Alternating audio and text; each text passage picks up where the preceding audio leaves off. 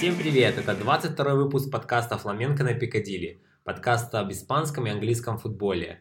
Ведем его мы, я Влад Горащенко. Я Сергей Куванжи. Всем привет!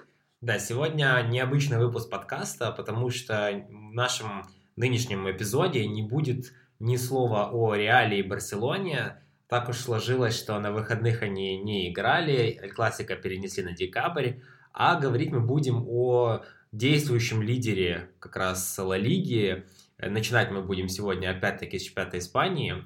Так вот, о действующем лидере Ла Лиги Гранаде, которая, честно, меня сильно удивила вообще тем фактом, что продолжает она демонстрировать тот футбол, который она показывала в начале сезона и до сих пор э, борется в верхней там части турнирной таблицы и в итоге э, после вот этого последнего тура э, возглавила единолично таблицу испанской Ла Лиги. Да, это удивительные вещи происходят в Испании. Гранада, новичок э, высшего дивизиона Испании, как раз сходу занял место лидерства, и это даже не после каких-то там двух-трех туров, да, это уже прошло 10 туров, и где уже гранды могли разыграться, гранды могли уже и оформить турнирную таблицу под себя, но, как выяснилось, это немного, немного не про нынешних грандов, которые пребывают далеко не в оптимальном состоянии. И, конечно, на руку сыграл перенос классику э, Гранаде, поэтому можно называть Гранаду главным победителем этого переноса классику, потому что если бы классика все-таки состоялась, то велика вероятность, чтобы Гранада оказалась бы чуть-чуть пониже. Но это в любом случае для нее огромный прорыв, да, учитывая, что еще каких-то полгода назад она пробивала себе дорогу наверх по, по, по прямой путевке, заняв второе место секунды. И вот сейчас команда Диего Мартинес идет на первом месте. Такое, это всего лишь второй раз в истории, в истории клуба. А первый раз это был, когда Гранада возглавляла чемпионат Испании. Это был 30 сентября 1973 года. С тех пор прошло очень много времени – но интересный факт, что Гранада с тех пор участвовала в высшем дивизионе Испании всего лишь 7-8 раз. То есть это вообще не про команды лифт, да, о которой мы говорим, которые играют чуть-чуть в высшем дивизионе Испании, чуть-чуть там в секунде где-то в местной трясине. А Гранаде, Гранаде это удалось. И знаешь, самое удивительное, лично по мне, э, команда не обладает какими-то каким-то примечательным стилем. То есть у нее есть игроки, есть тренер, есть там китайские инвесторы, которые пришли э, после семьи Джан Пауло Потца, да, ты, ты его помнишь по Уотфорду? Да, конечно. Он и сейчас в Уотфорде тусуется. Да. И вот как раз э, такой момент, э, ну, нету какого-то четкого, знаешь, понимания того, что вот э, главного, главной причины успеха. Нет, конечно, можем говорить, да, то, что это Диего Мартинес. Мы уже в предыдущих выпусках, по-моему, пару раз про него как-то упомянули, что это тренер, который когда-то работал с молодежкой Севиль, выводил его во второй дивизион. Это тоже огромное достижение для молодежки. Со Сосуной так себе работал, но с Гранадой сделал настоящего монстра и грозу грандов, потому что напомним, что Гранада в этом сезоне обыгрывала Барсу 2-0 и чуть чудо не сотворила на Бернабеу, когда после первого тайма э, проиграла 3-0, а едва не вырвала даже ничью. И вот э, сам Диего Мартинес э, говорит об успехе как о, знаешь, таком каком-то немного непопулярном, не, не высказывает немного непопулярное мнение, потому что э, он вообще себе заслуги никакие не присваивает. То есть он говорит, он переспрашивает журналистов, задавших ему вопрос, в чем мой секрет, думаете? Секрет в игроках. Потому что мы, тренеры, всего лишь помощники для игроков. И поэтому Э, не надо меня хвалить никогда, хвалить только игроков. Именно они определяют мой стиль. А стиль гранаты простой, то что они всегда выкладываются по максимуму, всегда играют в атаку. Э, в, солидность в обороне, да, они там, по-моему, в первом сразу туре пропустили 4 гола от Вильяреала, но это, как, как бы банально не звучало, ничего не значит, потому что в шести турах из десяти Гранада ставила свои ворота на нуле. Это тоже достижение португальского кипера Роя Силвы, но в первую очередь это то, что играет как команда. И даже вот эти ветераны, Роберто Сальдадо, Адриан Рамос, они, конечно, очень сильно помогают команде держаться на таком месте. Кстати, не пропустила Гранада и от Барселоны в домашнем матче. Так что, в принципе... Да-да, от, от Барселоны вообще, наверное, особенно в том состоянии, в котором она была, да, даже с трио MSG, даже с супер Ансу Фати, супер Арлисом Пересом, что-то у них не пошло, ну и это как раз тоже э, можно говорить о том, что Гранада, это, она не просто набирает очки, знаешь, у каких-то бедняков и аутсайдеров вроде Лиганеса, там, Асасуны, она именно заставляет, ставит, можно сказать, раком грандов, и это тоже огромное достижение и Мартинеса, и команды. Ну и нельзя же сказать, да, что Гранада уж совсем такая там неопытная команда, набрали каких-то ноунеймов, и они вот там внезапно всех разрывают. Там, э, как ты уже упомянул, и Роберто Сольдадо играет, и Максим Гоналон, который тоже ну, достаточно поиграл, э, уже и поездил по миру. Поэтому, в принципе, состав такой у Гранады, в принципе, конкурентоспособный. Да, абсолютно так. И знаешь, как-то, наверное, уже немного надоедает говорить о, знаешь, вот этих простых фразах о том, что это сплав молодости и опыта. Но, тем не менее, в Гранате, в Гранате это действительно так. Роберто Сальдадо там, да, пытается что-то забивать, несмотря на уже какое-то приближение конца карьеры. Ганалон не оказывает такого влияния в центре поля. Там больше другие люди действуют, да, там как Монторо или Янхель Эррера, который вообще пару лет назад играл в МЛС, по-моему, если не ошибаюсь, за Нью-Йорк Сити, кстати. И вот еще там есть защитники опытные, как Виктор Диас, Херман Санчес. Херман Санчес вообще очень классную фразу сказал. Он его по, по поводу того, э, журналисты задали ему вопрос по поводу того, как вообще твое, твое, ваше положение в команде, как вы оцениваете лидерство. Он сказал, лидерство это как жвачка, давайте просто посмотрим, насколько ее можно растянуть. Да, фраза крутая, э, но ну, есть такое ощущение, да, если даже взглянуть на прошлый сезон, не станет ли в итоге Гранада что-то по типу того, что был Хетафе, да, допустим, э, сможет ли она, в принципе, закрепиться в четверке до конца сезона, потому что, мне кажется, это достаточно ну, нелегкая задача с учетом набора формы там, Барселоны, Реала, Атлетика, там, других претендентов на попадание в четверку. И как ну, дальше, не, не опять ли это клуб одного сезона, как э, уже частенько бывало, наверное, в истории так, а знаешь, тут э, как бы э, клубом одного сезона, ну, как бы не очень зазорно быть в Испании, потому что э, обладая такими скромными ресурсами, как Гранада, да, мы уже назвали китайских инвесторов, но это же не те люди все-таки, от которых можно ждать какого-то стабильного проекта, стабильного вложения, да, и чтобы, например, Гранада там хотя бы достигала уровня Малаги шейховской, да, когда, когда она почти вышла э, в полуфинал Лиги Чемпионов. Конечно же, здесь такого не будет, и, ну, как к сожалению. Но, тем не менее, у Гранады получается выжимать максимум из этого состава.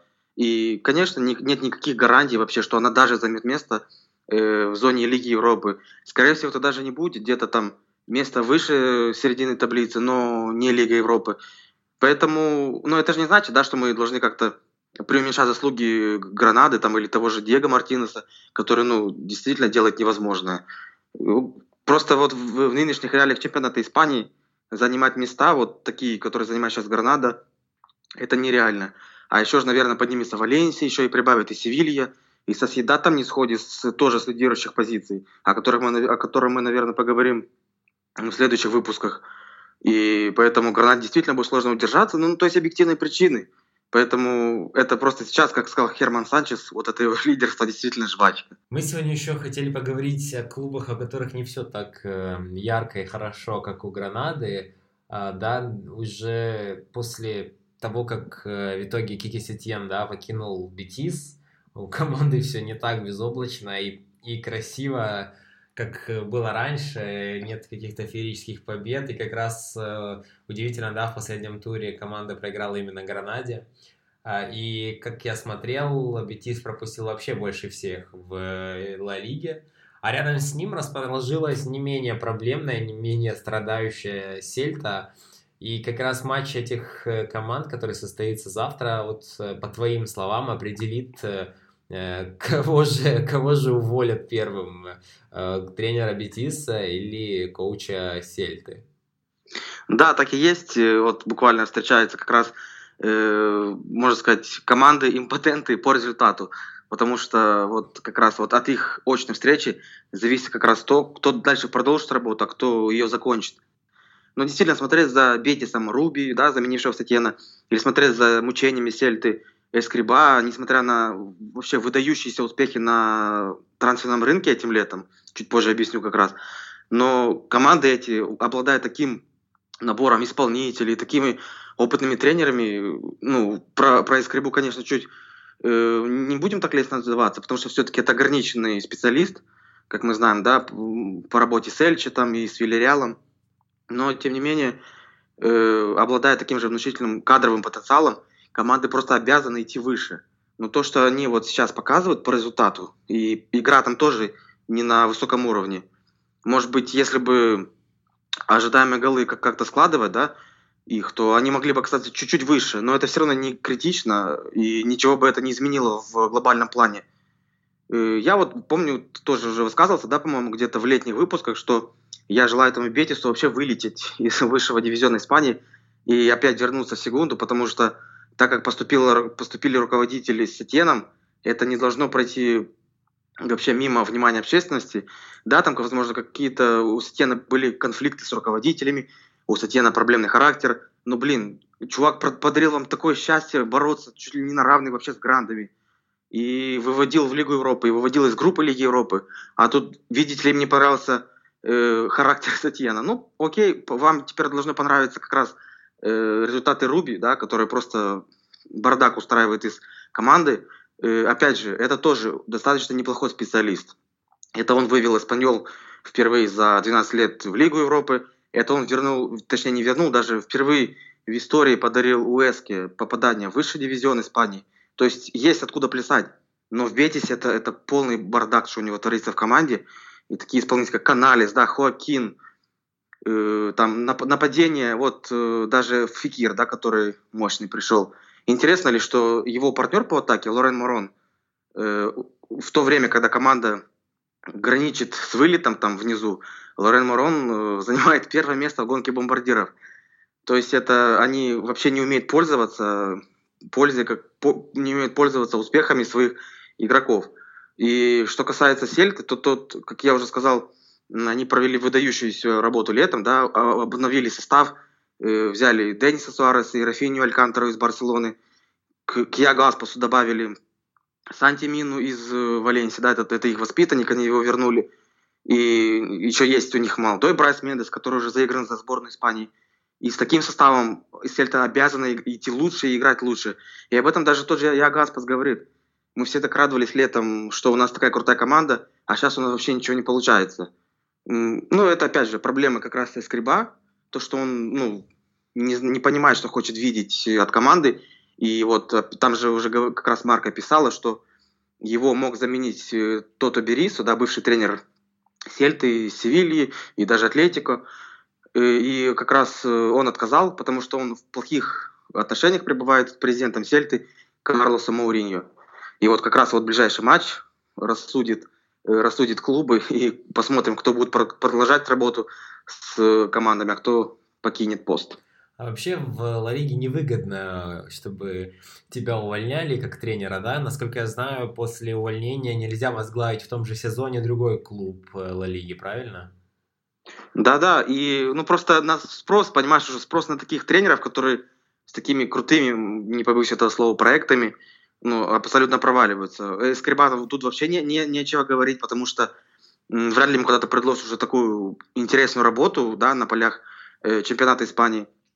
Ну, а Руби, может быть, найдет свою работу, но ему надо что-то пониже, потому что Бетис-то после Сатьена привык жить роскошно, да, там, Еврокубки, все дела, там, э, тягаться с Барсой, с Реалом в очных матчах. А сейчас что вообще не идет. И, ну, ничего, Руби тоже найдет свою работу по пониже, вот как команды, как уровня, какие у него были до Бетиса. Это Спаньол, Уэска. В Англии на этих выходных э, было несколько интересных моментов, прямо знаменательных.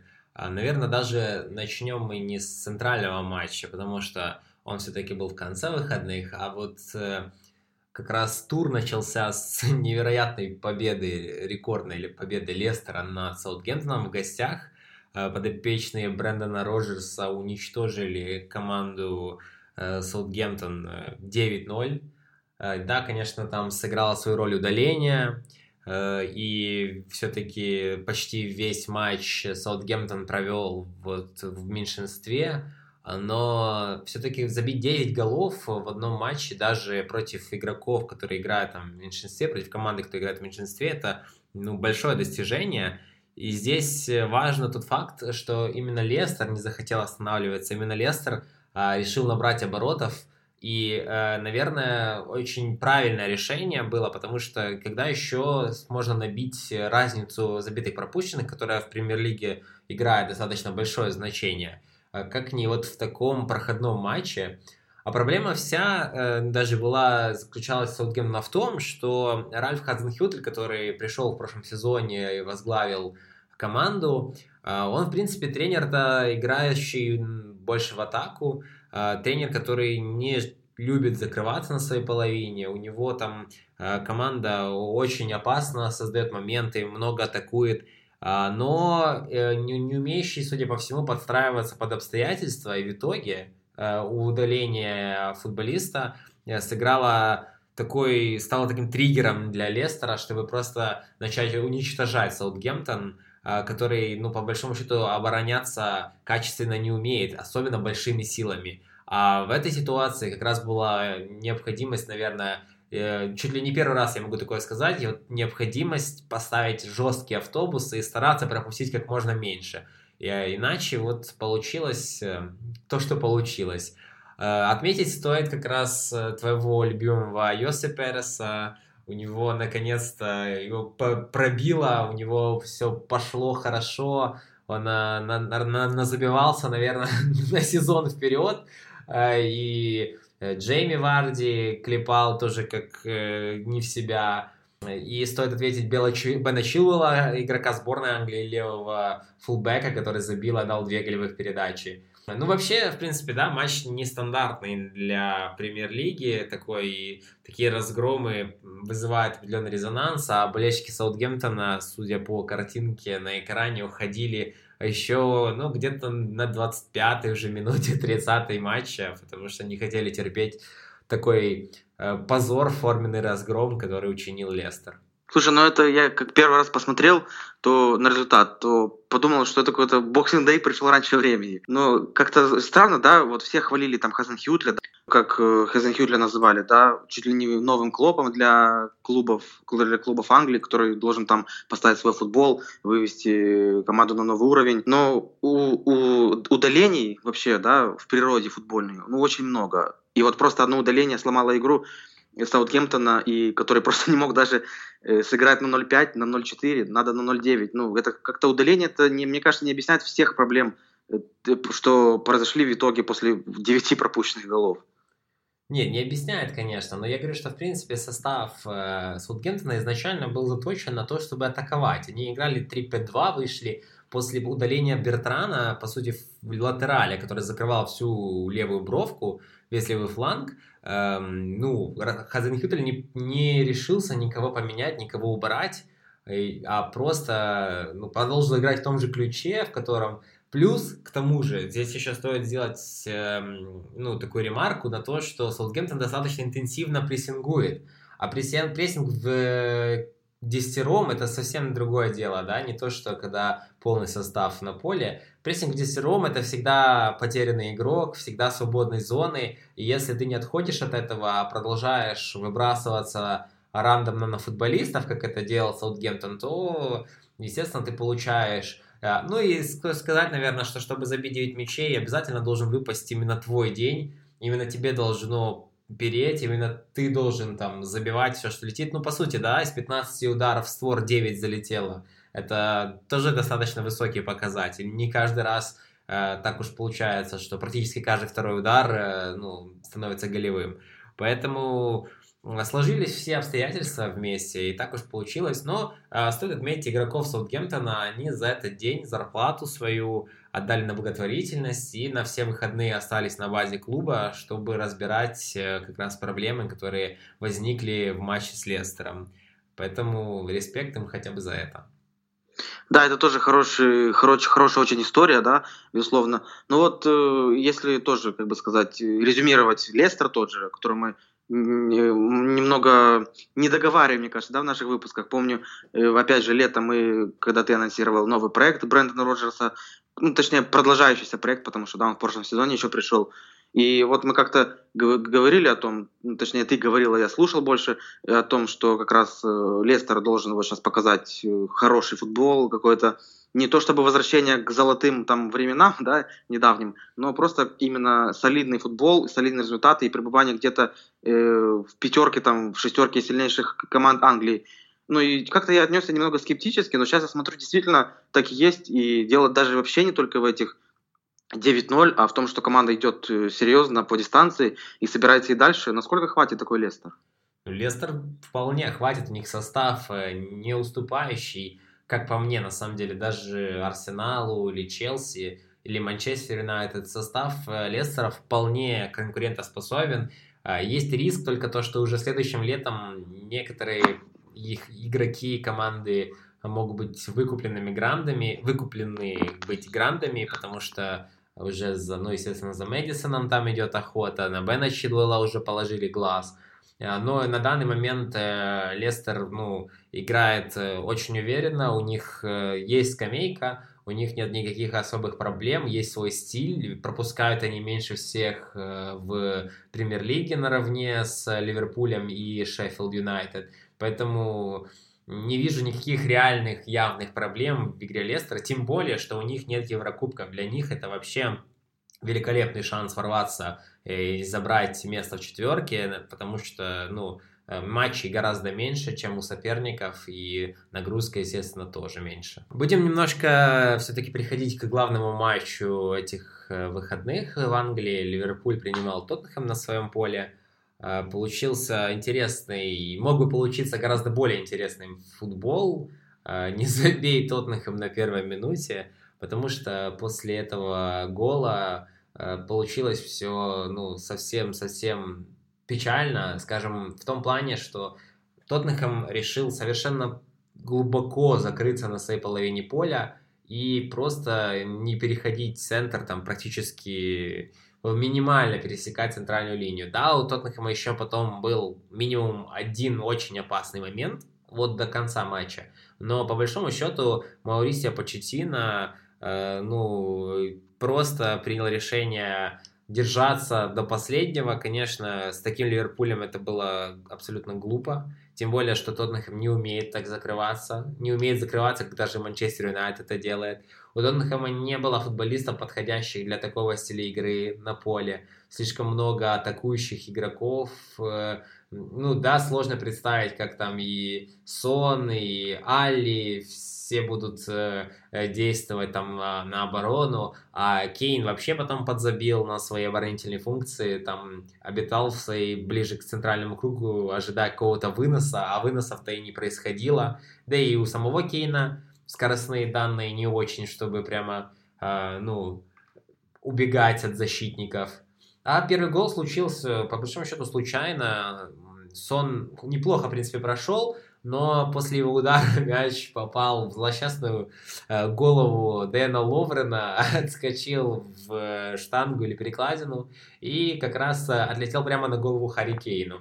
Ну, гол получился нелогичным, но интересно, мне понравился мем, который был в интернете по поводу того, что э, Тоттенхэм, болельщики Тоттенхэма вроде бы как говорят, что вот вы забили гол на первых минутах в финале Лиги Чемпионов, поэтому мы проиграли а Ливерпуля типа отвечает, что окей, давайте вы забьете теперь первыми и посмотрим, как дальше сложится матч.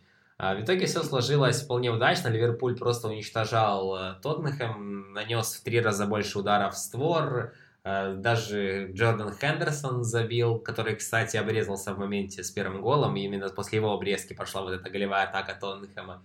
Э, Салах реализовал пенальти, и ну, я не скажу, что для Ливерпуля матч был сложным, потому что прессинг был абсолютно идеальным. Это классический контрпрессинг Юргена Клопа, когда команду просто уничтожает соперника на всех участках поля.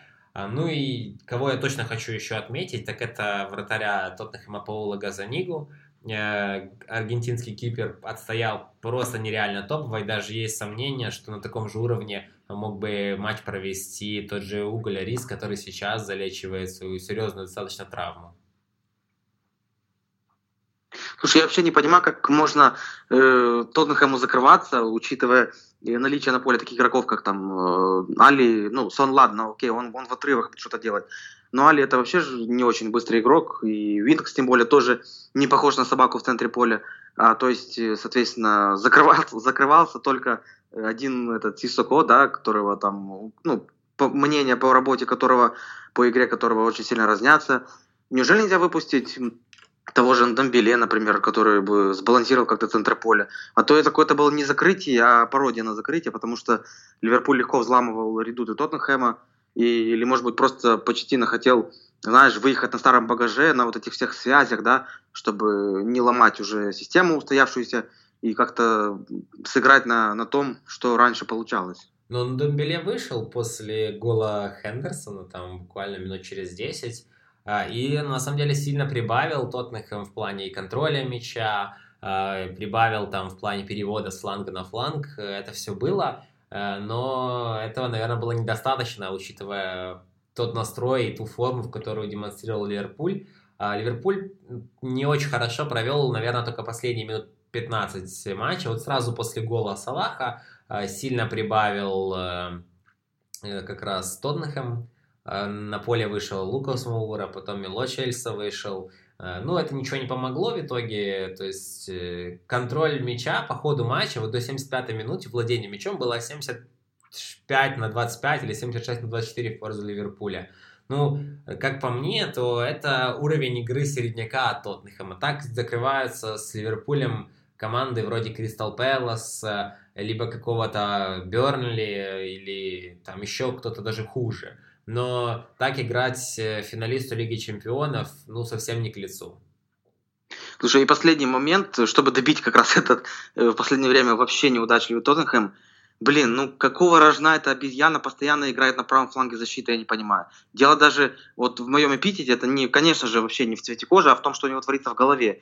Но это реально по, по каким-то мозгам у него уровень обезьяны, блин. Постоянные пенальти, постоянные привозы, постоянные красные карточки я не понимаю, он же проиграл может, в карты Почетина, что что он всегда выходит. Понимаю там, опять же, что Кайл Уокер Питерс, да, наверное, совсем не тот игрок, который будет там как-то защищаться против там набегов Мане или Робертсона. Но, блин, ну, по-любому это огромная проблема для Тоттенхэма. Вот игра с Сорье, это же действительно какая-то бомба замедленного действия. Никогда не знаешь, когда рванет.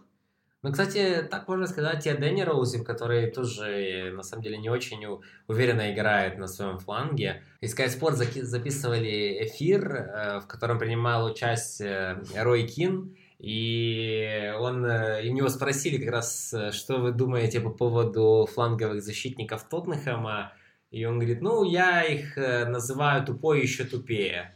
Поэтому приблизительно так он охарактеризовал игроков э, Шпор. И действительно, ну, провалы на флангах это уже стало типичной такой фишкой Тоттенхэма, а привезенные пенальти, ну, это вообще жесть, да, то есть э, явно не успевая, э, Арье машет своими ногами, пытается вот это вот сбить Мане. Ну, в общем, получилось все так, как должно было получиться по ходу матча, по ходу встречи. А, ну, мне кажется, что просто у Почтина нет выбора, ему остается только уповать на счастье, что рано или поздно они заиграют. Ну или не заиграют и их продадут нафиг вообще. Слушай, ну это вот Орье это даже э, хуже, чем последние годы Коинтрау в Реале. Это ну, ре, реально просто трэш какой-то. Ну окей, будем тогда, э, наверное, все равно двигаться. Я не могу без Испании двигаться в сторону какого-то испанского вектора нашей передачи. Наверное, поговорим про команду Эмери. Мне, к сожалению, горестно констатировать, но далеко не все в порядке в команде. Это минимум, что можно сказать. А ты давай уже по максимуму пройдись. Да, не все в порядке. Это, это знаешь, не все в порядке. Это когда собака сидит в комнате, а вокруг все горит, и она говорит everything's fine. Вот это приблизительно такая ситуация сейчас э, у Арсенала. Э, настолько все достигает уже точки кипения, что э, уже даже мне кажется, что под Эмери качается немножко стул. Дело в том, что ну, выигрывает 2-0 абсолютно спокойно, без каких-либо там нервов у команды, которая, ну, в принципе, не очень результативна, которая редко атакует, которая играет от обороны глубокой. Э, и у себя дома Арсенал, то есть, вел 2-0 у Кристал Пэлас. В итоге ничья 2-2 и все с этим прилагающееся. К тому же замена Гранита Джаки, капитана команды на 61-й минуте. Э, Джака не спеша покидает поле, стадион его жестко освистывает. В ответ капитан Арсенала по своим же болельщикам посылает их и бросает футболку клуба на пол. Ну, это вообще ни в какие ворота не лезет и никуда не годится. Э, Эмери во всей этой ситуации получается как наблюдатель, мне кажется, что ему просто критически не хватает э, ни энергии какой-то, ни характера мощного, твердой руки, что ли, чтобы э, все поставить на свои места, чтобы там просто разгромить, прийти раздевалку и там, я не знаю, ударить по столу, кинуть бутсы в джаку или что-нибудь еще такое, чтобы как-то завести команду, чтобы э, ситуацию исправить. А он э, такой прагматик э, в плане характера, он э, спокоен достаточно, хотя спокойного ничего в команде не происходит, все на нервах. К тому же Александр Ляказет лайкает пост о том, что Эмери нужно уволить. Это еще прибавляет каких-то конфликтах внутри Арсенал команды. идет по пути Спартака. Арсенал идет по, я не знаю, какому-то ужасному пути. Уже сейчас много шуток о том, что Эмери это просто переодетый Венгер. И э, по игре, наверное, и по тому вот обстановке сейчас как раз э, все напоминает период позднего Арсена, поэтому э, болельщики сильно негодуют. Уже от четверки-то, ну, от, Арсенал отстает на 4 очка, э, Челси и Лестер подвинуть будет, ну, очень сложно, форма их э, сейчас просто великолепна. И больше, мне кажется, Арсенал теперь даже борется за вот эту путевку в Лигу Европы, либо за победу в Лиге Европы, чтобы все-таки как-то квалифицироваться в Лигу Чемпионов.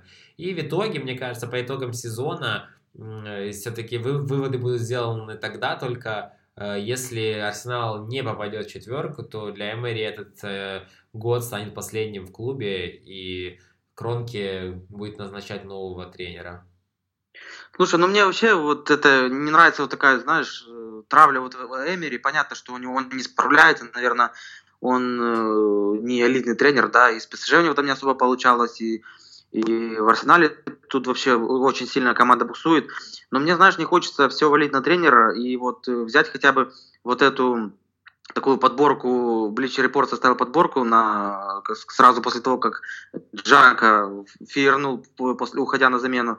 Э, подборку капитанов, которые какие-то в нем вселялись, в них вселялись какие-то демоны и выходили наружу. Ну вот смотри, Вильям Галас, да, что то там грозился то чуть-чуть ли не забить гол в свои ворота, если его не продадут там в Челси. И Фабригас форсировал переход в Барсу, там постоянно тоже что бастовал. Ван Перси публично говорил о том, что он хочет уйти, как, как выяснилось, таки потом ушел в МЮ. Кассельни, да, недавно история, что он отказался лететь с командой на пресезонку. Джака сейчас нахер шлет болельщиков. Так, а почему тогда вот Эмери? Я не могу понять. Ну, понятно, что это все-таки одна какая-то история капитанская, непонятно вообще. Капитан должен был вроде как примером быть, да, насколько это пафосно и, может быть, как-то не звучит. Но почему такой трэш с капитанами происходит? Может, это дело в клубе как раз, потому что капитаны не видят развития в этом клубе, и тренер тут вообще не при делах. Ну вот здесь, да, знаешь, можно спокойно провести параллели. Обычно что происходит с футболистом, допустим, в команде Юргена Клопа или в команде Пепа Гвардиолы, когда он открыто, либо не открыто конфликтует с тренером. Чаще всего его просто не ставят или продают вообще. То есть э, такое было там с Мамаду Сако, потом там был в, в, у Пепа в Барселоне был Ибрагимович. Короче, были... Альберто Морено терпел. Альберто Морено терпел, но он не сильно конфликтовал с тренером, он просто сидел. Тут такое, конфликта не было, просто он не дотягивал до уровня. А я имею в виду именно об игроках, которые там ну, в раздевалке наводят смуту. Таких обычно э, топ-тренеры, топ-клубы избавляются. Арсенал держит у себя Джаку, а, которые явно, то есть им недовольны болельщики уже очень давно, потому что он ну, совершенно неадекватный футболист, ну не в плане его какого-то поведения вне поля, а в плане как раз его именно игровых качеств. И держит Мисута Азила на огромной зарплате, при том, что Эмери там, возможно, вообще не нужен. А зачем это все? Зачем такая нужна а, обстановка в команде создается, в которой а, некоторые футболисты ну, чувствуют себя некомфортно, при этом еще и тренер чувствует себя некомфортно. И сейчас кажется, что тренер засунул язык э, себе в одно место, ничего ни во что не встревает, там только занимается футбольными делами, но в Англии так нельзя. Не получается сконцентрироваться исключительно на выборе состава и тактики под матч э, и вот так руководить командой. В Англии тренер это менеджер скорее, который должен управлять э, футболистами, который должен за полем э, тоже приводить, проводить какую-то работу. Это психолог, тоже тренер, потому что он должен настраивать игроков на игру, должен задавать какой-то мотивационный какой-то темп, должен подгонять команду. Но у Эмери ничего этого нет. К тому же, к тому же, к этому прибавляются его пробелы в его, а, ну, возможно, тактической выучке. Он великолепно строит атакующую игру, у него шикарный выбор футболистов в атаке, но в обороне полный провал. При том, что Арсенал все равно продолжает играть очень открыто, хотя, ну, на самом деле, допускает миллиарды моментов, просто опорная зона, центральная зона защиты просто гуляет, но Эмери упорно продолжает ставить вот этот атакующий футбол. То есть у него есть комплекс проблем, с которыми ему нужно справляться. И если он с ними не расправится до конца сезона, даже, наверное, раньше, потому что конец сезона это уже будет слишком поздно, то Арсенал э, э, пойдет себе опять не то что ко дну, но снова в четверке не будет. Ну вот ты правильно как раз говоришь о том, что Эмери больше, знаешь, тренер, да, чем менеджер. То есть даже, можно сказать, только тренер, а не менеджер. Вспомни, да, его историю с Неймаром, конфликты с Неймаром в ПСЖ. Сейчас конфликты с Джакой, с Озилом, который тоже его нахер послал, да, там, после финала Лиги Европы. То есть он занимается только исключительно спортивными вопросами, футбольными вопросами, да, как ставить футбол, как куда там бежать, какой прессинг применять. А, и, соответственно, клубы ему, как тогда ПСЖ, сейчас Арсенал, они ему не помогают. То есть клуб держит, как ты сказал, да, на огромной зарплате Зила, держит такого дурачка, как, как Джаку. Понятно, что, знаешь, легче поменять тренера, чем таких игроков, которые действительно, они, ну, может быть, при другом тренере будут больше прогрессировать. Но у него этого как раз нету помощи от клуба. И клуб должен помогать ему, а не просто засунуть руки в кармане и смотреть на, э, на футбол, ужасный футбол. И вот в Севиле как раз у него этого, этого было в достатке. Ему помогали президенты, да, тогда. Раньше Хосе Мария Дель Нидо, потом Хосе Кастро, ну и, конечно же, Мончи. Вот эта команда была мощная, и поэтому он прогрессировал в Севиле. А у него клубы у него, ему, ПСЖ и Арсенал, они ему не помогают добиваться целей и просто скинули на него все вот эти проблемы, которые он должен, по идее, решить. Но знаешь, что я, я практически уверен в том, что понятно, что скоро Эмери, наверное, уйдет из Арсенала или его, или его уйдут. Но я уверен на 90%, что э, при таком отношении клуба никакой любой тренер не выведет Арсенал на качественно другой уровень. Ну, я же говорю о том, что все-таки он первым должен быть инициатором того, чтобы управлять, того, чтобы брать на себя ответственность вне поля. Мне кажется, что Эмери не готов и не хочет этого делать. А большинство, наверное, если даже не большинство, а все топ-тренеры обязательно э, устраивают сначала все за полем, чтобы потом на поле никаких проблем не было. Сейчас э, самое время как раз э, обсудить э, то, что мы так любим обсуждать, без напряга, без нервов, наш культурный уголок, э, который мы уже, слава богу, выпускаем в каждом, в каждом нашем эпизоде. И сегодня как раз очередь твоя.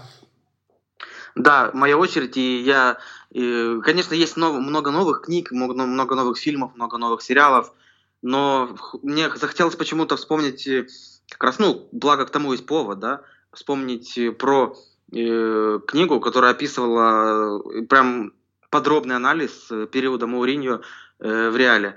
И эту книгу написал, она не, да, опять же повторюсь, она не новая, да, там, она вышла где-то после нескольких лет после того, как Мауриньо ушел из Реала, и ее автор Диего Торрес, это, по-моему, если не ошибаюсь, журналист одной из самых авторитетных газет в Испании, Аль Паис, ну и сам журналист тоже авторитетный, много книг издал, и вот эта книга про Маурини называется «Особенный», да, супер название, супер пафосное, как обычно. Но, тем не менее, я же думал, как, да, пойдет, наверное, просто описание его, там, пришел, ушел, победил, молодец, контракт новый ушел. Но, как оказалось, это, эта книга, ну, реально, и то, что ее держишь в руках, можно было прочувствовать всю, всю электрику, которая на ее страницах сконцентрирована. Потому что Диего Торрес просто уничтожал Маурини на каждой странице. И опять же, да, мы все-таки, я, мой, моя рекомендация при прочтении этой книги не принимать все за чистую монету, потому что все-таки слабо можно представить, да, что защитник Леванте, э, ну, кто увлекается испанским футболом, его помнит, э, Серхио Балистерос, который такой мощный дядя, лет под 40 тогда был, по 35, 35-40, э, и не проигрывал в скорости Криштиану Роналду. И вот это же тогда матч, это, это чуть ли не классику было Леванте и Реал, потому что Леванте был очень мощным, даже в Лигу Европы выходил, там из группы, по-моему, пытался. И это был тренер, по-моему, если не ошибаюсь, Хосе Игнасио Мартинес, Хим, попросту. И вот тогда был реальный там запредельный, запредельные интриги. Чуть ли доходил даже до того, вот Диего Торрес пишет, что вот этот Балистерос настолько ему был противен Мауриньо, там что-то он рассказывал, а, оскорблял там э, игроков Леванты, что вот этот Балистерос по трибунном помещении подошел, и Мауриньо схватил э, за шею и поднял его, знаешь, вот как, как красиво вот этот эффектно поднял.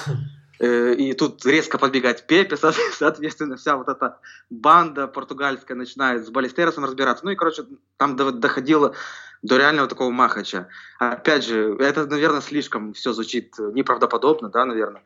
Но все-таки э, книга, ну, не, не хочется думать, что она просто какой-то заказной материал на Маурине, который просто э, в третьем сезоне реально обделался в Мадриде. Но есть такие пару моментов, которые надо взять на вооружение. Я, по крайней мере, их взял. То, что как раз описывается, э, Мауриньо в реале, там, да, и в то время как раз была огромная португальская банда, там Пепе, Роналду, Коэнтрау, Хамис еще, соответственно, ну, я веду к тому, что это все один агент, да, Жоржа Мендеш. И, соответственно, были тогда...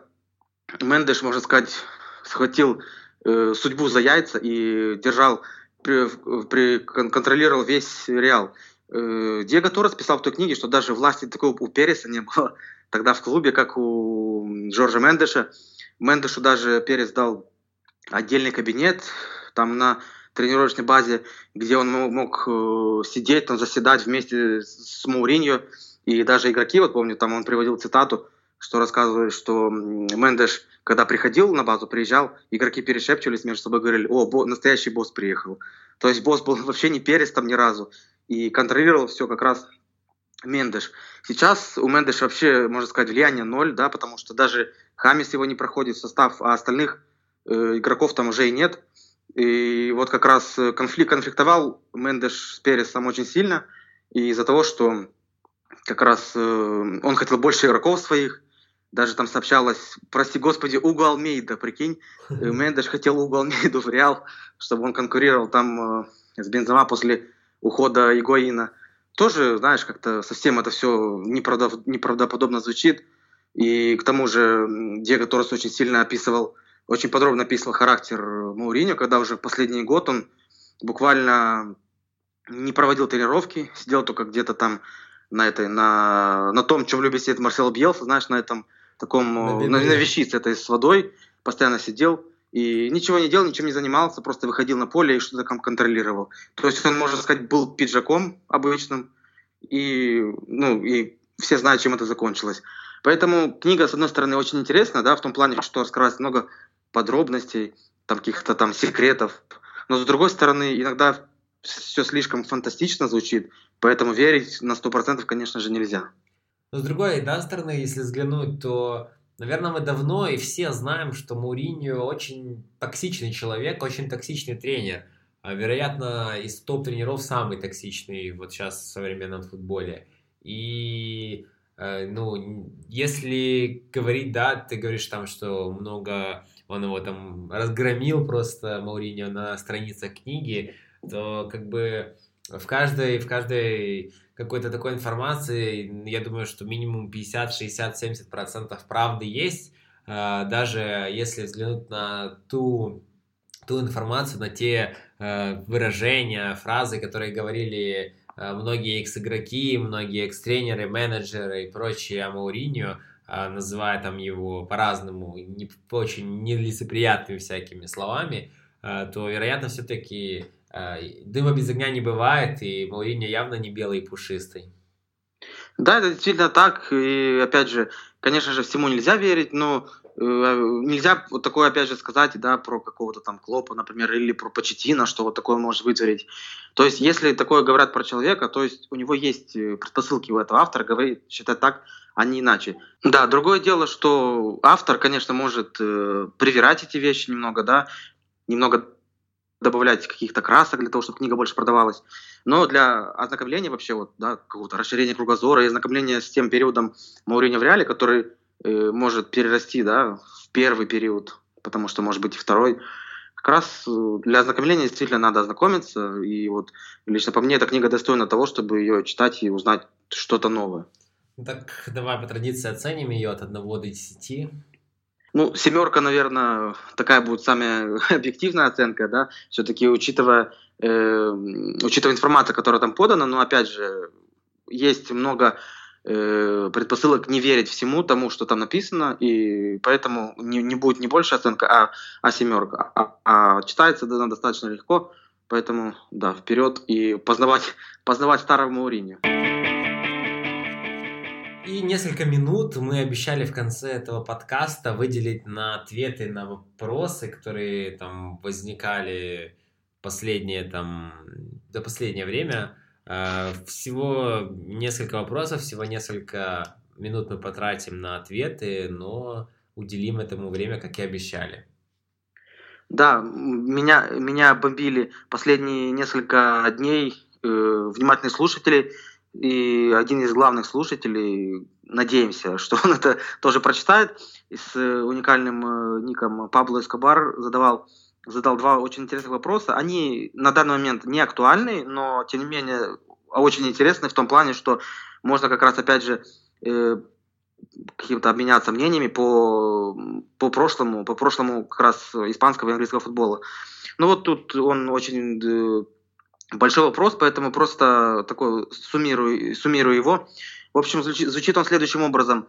Если Роналду выиграл с семью только три титула АПЛ и одну Лигу чемпионов, ну и, соответственно, на индивидуальном уровне золотой мяч, э, то почему, что его заставило перейти в Реал? Э, ну, то есть он мог и дальше с Манчестером да, побеждать, и титулы брать, тем более сэр Алекс там был. Зачем ему понадобился вдруг Реал? Ну, опять же, мы как уже, как уже знаем сейчас, он много чего навыигрывал, но он же мог остаться и в Манчестере. То есть какая главная причина того, что Роналдо оставил такой шикарный МЮ, ну, да, так ты, можешь побольше знаешь этой информации и перешел в Реал.